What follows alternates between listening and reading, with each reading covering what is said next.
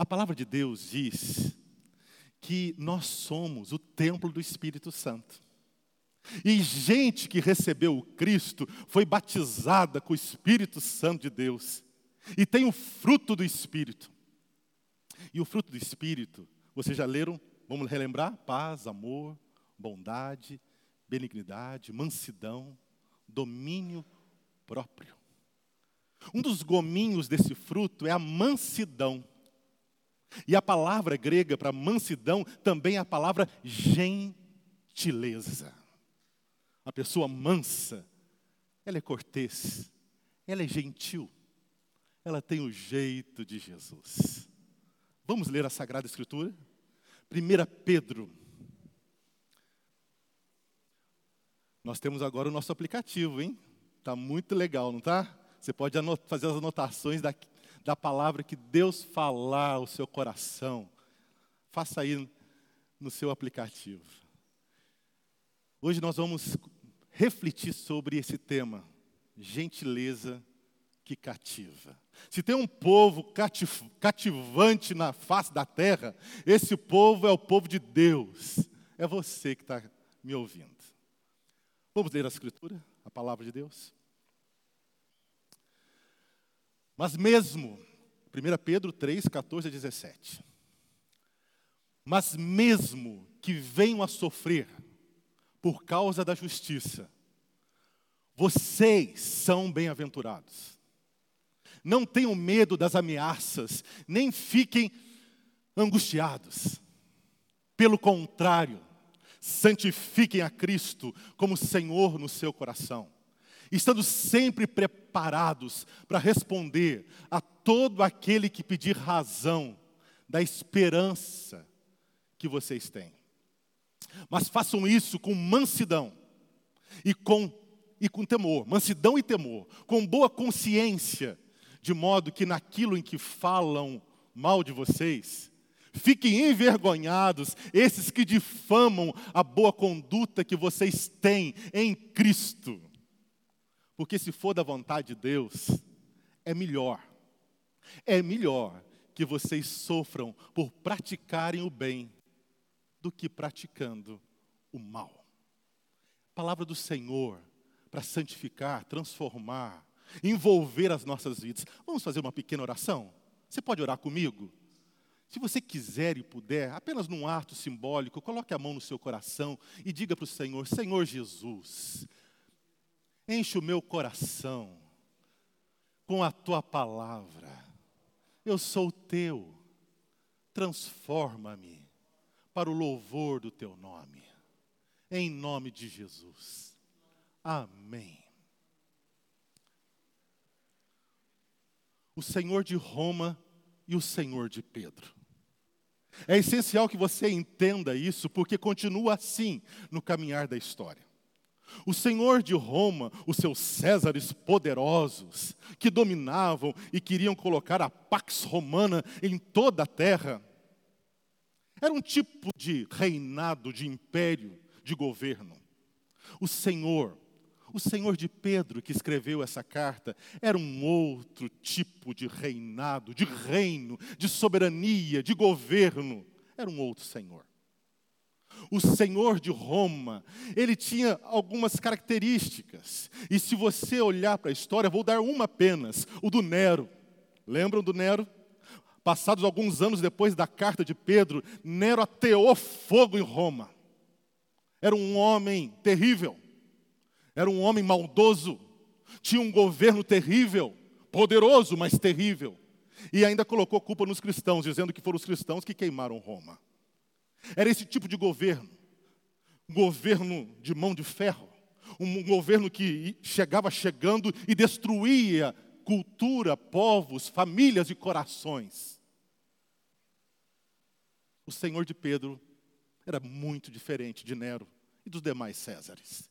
O Senhor de Pedro, ele disse: Venham a mim, todos vocês que estão cansados que estão sobrecarregados.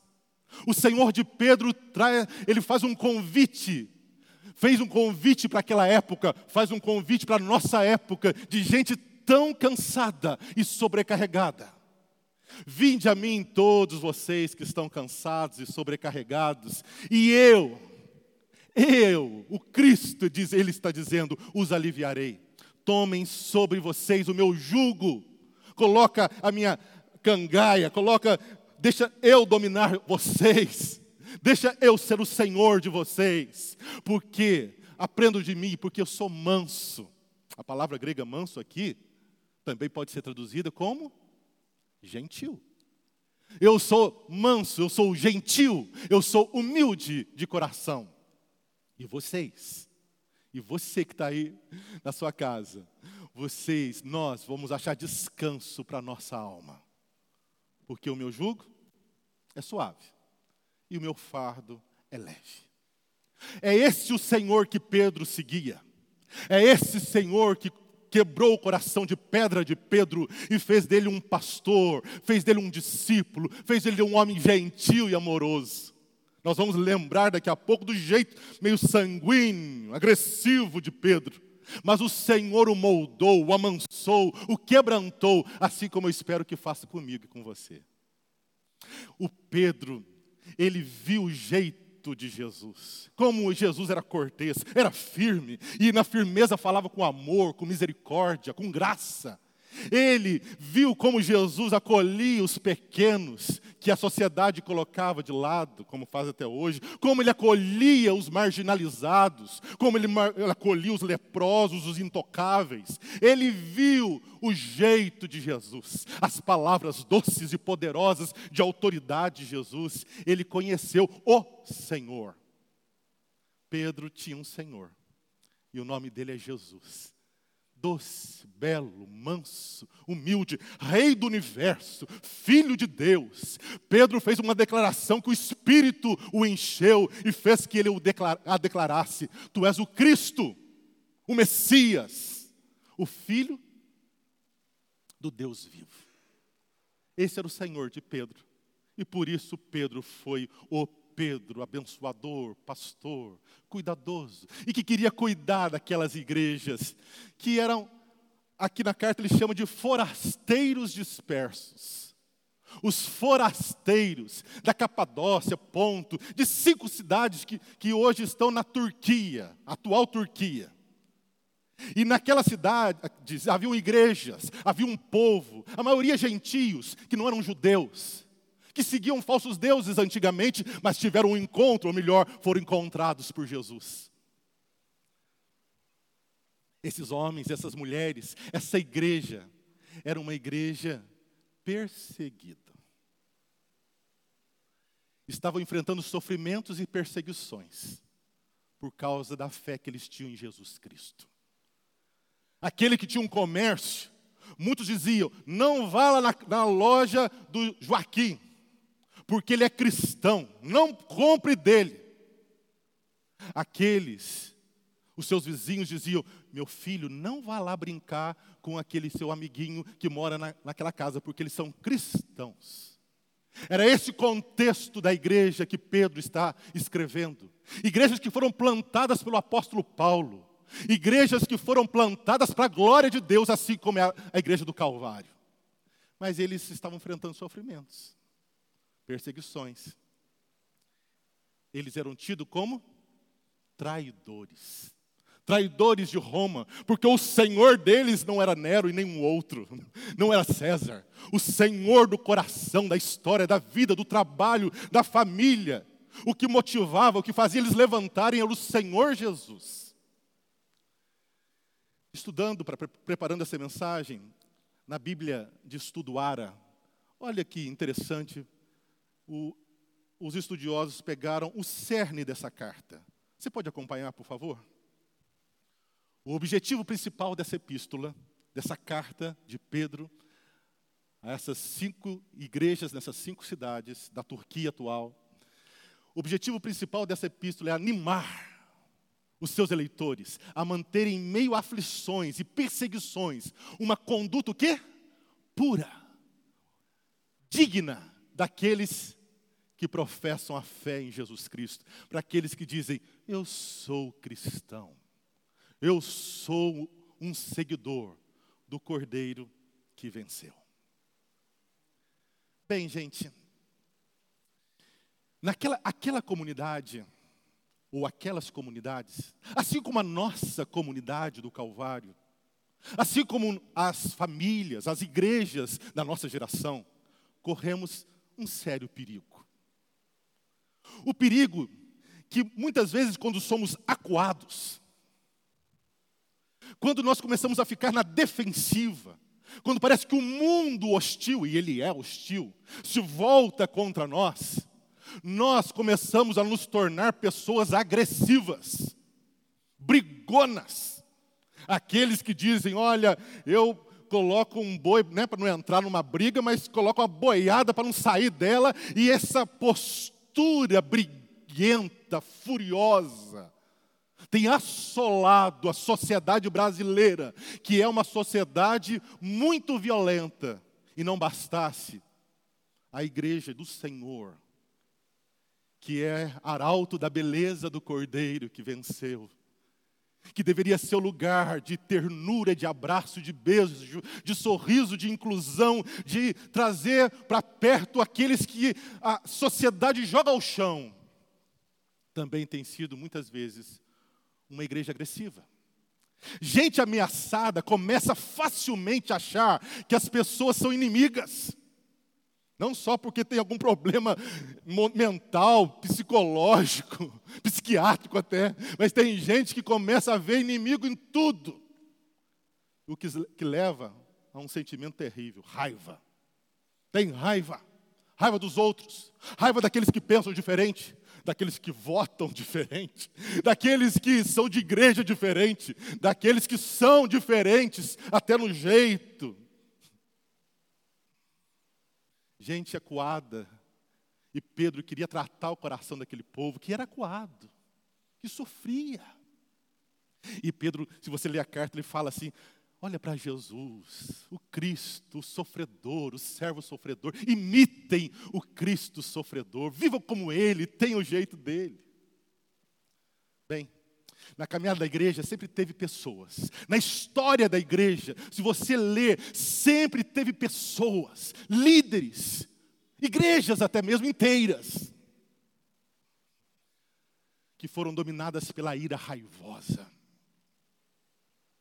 e chegaram a escrever textos, pregar sermões raivosos, agressivos, e até fizeram guerras em nome de Deus. É um perigo, não é? O Pedro também agiu assim. O Pedro também, ele era sanguíneo, agressivo. O Pedro, vocês vão lembrar, vamos lá? Naquela noite que Jesus foi preso, chegou os guardas, chegou o servo do sumo sacerdote, o servo do sumo sacerdote para prender Jesus. Vocês lembram a reação do Pedro? Pedro ficou irado. Pedro ficou muito bravo com aquela injustiça, com aquela maneira que estavam tratando o Senhor dele, o amigo o melhor amigo que ele teve, o Filho de Deus. Ele ficou muito revoltado. Como podem prender o Messias, maltratar o Messias? E aí Pedro, acuado, raivoso, cheio de justiça, o que, que ele fez? Arrancou a espada e cortou a orelha. Depois a gente descobre que ele chamava Malco o servo do sumo sacerdote. levantou a espada, cortou a orelha daquele homem. Mas Jesus reprovou Pedro. Jesus disse que não era esse o caminho que tinha que seguir. E mais que isso, num ato de graça, numa cura misericordiosa, Jesus fez novamente, colocou lá, fez um trans, transplantou, né? colocou de novo lá a orelha que o Pedro tinha arrancado. Pedro era agressivo. Mas Pedro teve um encontro com Jesus, assim como você. Se você não, não teve, eu espero que nessa manhã você tenha. Na Bíblia Mensagem, se você quiser ler, leia comigo, diz assim: o novo Pedro escreveu: Estejam prontos para falar e explicar a qualquer um que perguntar por que vocês adotaram esse estilo de vida. Esse estilo de vida, esse estilo de vida que chama cristianismo, que, chama, que é amar a Deus e o próximo. Sempre você vai falar, vai contar com voz e vida, sempre com quê? Com a maior gentileza.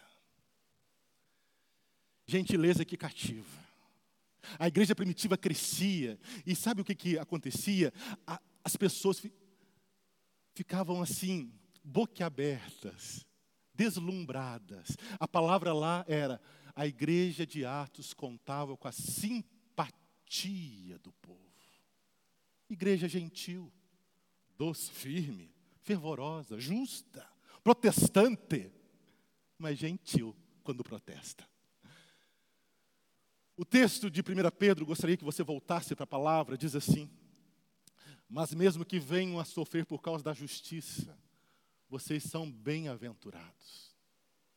Não esqueçam quem vocês são. Vocês são macarianos. Vocês são os bem-aventurados. A palavra bem-aventurado é esta, que revela que a mão, a bênção de Deus está sobre vocês. Mas não tenham medo das ameaças, nem fiquem angustiados. Pelo contrário, santifiquem a Cristo. Pedro antes não tinha uma compreensão do senhorio de Cristo. Ele desconhecia o caráter de Cristo. E isso foi revelado. E quando ele diz para nós santificarmos a Cristo como Senhor, é que Cristo seja realmente o dono do coração de vocês.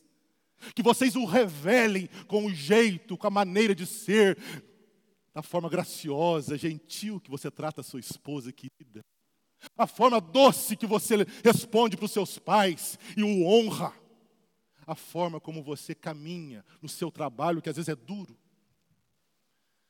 no seu coração, estando sempre preparados para responder a todo aquele que pedir razão da esperança. Vocês são o povo da esperança que vocês têm. Mas façam isso com o quê? Gentileza, com mansidão. Pregue o evangelho Contem a história de Jesus. Mostrem para o mundo o que é realmente viver, como é que um casal vive, como é que cria filhos. Não que nós temos uma receita, mas nós temos um Deus que nos inspira, que nos motiva, que nos quebranta, que nos coloca no eixo, no rumo e no prumo. Mas, boa consciência que não pode faltar junto com temor, porque senão vira um caos e não dependemos do Senhor para viver de modo que naquilo que falam mal de vocês, fiquem envergonhados, esses que difamam a boa conduta que vocês têm em Cristo. Porque se for da vontade de Deus, é melhor que vocês sofram por praticarem o bem do que praticando o mal. A pandemia trouxe muita coisa difícil, muita tristeza, muita dor. A pandemia revelou deuses e revelou muita maldade. Mas é um momento histórico maravilhoso para você e sua casa, para a nossa igreja do Calvário, redescobrir a gentileza que cativa. Ah, que povo carente nos cerca, todos nós somos. Mas nós temos um Deus que nos abraça, que nos acolhe, que acalma o nosso coração. Temos irmãos tão preciosos que oram por nós, que olham por nós como esse mundo carente, agressivo, briguento. Não basta essa pandemia, ainda ficam brigando por questões políticas. Que coisa mais esquisita, não é? Somos o povo de Deus. Como já li, somos os bem-aventurados, somos os abençoados. Somos o povo de Deus que santifica Cristo como Senhor, que, se, que reverencia, que se submete ao Senhor Jesus não a Nero, não ao César, não aos poderosos do presente século, mas ao Senhor dos Senhores. Somos um povo gentil, somos amoroso, como Jesus, o manso e humilde. Somos um povo submisso à vontade de Deus. A nossa comida e a nossa bebida é igual de Jesus. Vocês lembram que Jesus falou isso? E o que, que ele falou? A minha comida e a minha bebida é fazer a vontade do Pai. É isso? É a tua vontade? É a tua comida, é a tua bebida, é essa? Fazer a vontade do Pai? O Pedro, ensinando aqueles discípulos e nos ensinando, mostrou quem nós somos. Você sabe de cor, não sabe? Vocês, porém, são geração eleita, sacerdócio real, nação santa, povo de propriedade exclusiva de Deus, a fim de proclamar as virtudes daquele que os chamou das trevas para a sua maravilhosa luz. Com, com muita gentileza, com amor, porque essa é a nossa motivação. Nós somos o povo que foi tirado da escuridão e agora resplandecemos, revelamos o príncipe, o cordeiro, o amado, o maravilhoso Jesus. Nós somos o povo da luz. Amém mesmo? Nós somos o povo da luz. Um povo que não levanta espadas, a não ser a Bíblia. Um povo que não levanta espadas e com agressividade parte na direção do outro. Eu lembro de um amigo meu, Jocumeiro, fazendo evangelismo lá na praia do Rio de Janeiro, acho que era Copacabana. E estava lá pregando e cantando e apresentando teatro. Daí um homem começou a xingar, vai brigar com esse meu amigo. E meu amigo só de olho, olho nele. E esse homem falando, falando, meu amigo parou e foi na direção dele. E foi na direção dele. Na hora que chegou, lascou um abraço nele. Aquele homem chorava igual criança. Aquele abraço quebrantou, acolheu e de um inimigo fez um amigo. Ah, igreja, nós podemos abraçar sim. É o olhar, é o jeito. E daqui a pouco abraçar mesmo, né? Para a glória de Jesus. Não levante espadas. Não corta orelhas de ninguém. Não corta a orelha de ninguém. Não corta a orelha do seu esposo, viu? Da sua esposa. Daquele que pensa diferente, do partido diferente. Nós vamos dar um testemunho nas próximas eleições do Brasil. O povo de Deus vai ser um povo que vai orar, que vai amar e não vai ficar brigando e, e, tomando partido de uma forma louca, não. Vote em quem você acha melhor, mas você, antes de ter alguém que você acha melhor, você segue o melhor, o Senhor Jesus Cristo. Não corte orelhas de ninguém. Não se deixe dominar pela fúria, como Pedro deixava. Mas, meu irmão, minha irmã, vive de modo, vive do modo mais cortês possível. Vamos louvar Jesus, gente? Vamos cantar? Enquanto os irmãos do Ministério de Louvor estão vindo, eu gostaria que você pensasse em mas, três declarações que eu queria fazer para você. Precisamos, meu irmão, minhas irmãs, aprender juntos a se aproximar de um Salvador manso e humilde, que convida os cansados e até os nossos inimigos a virem a Ele descansar. Nós precisamos fazer isso junto. Mostrar o Cristo manso e humilde para que os cansados, oprimidos e até os que se dizem adversários e inimigos, com o nosso jeito, com a nossa gentileza, eles possam se aproximar do Senhor, que não vai tear fogo e destruí-los como Nero fez, mas vai atear graça, vida, paz, salvação, alegria no coração deles. Jesus era manso e humilde a igreja de Jesus é mansa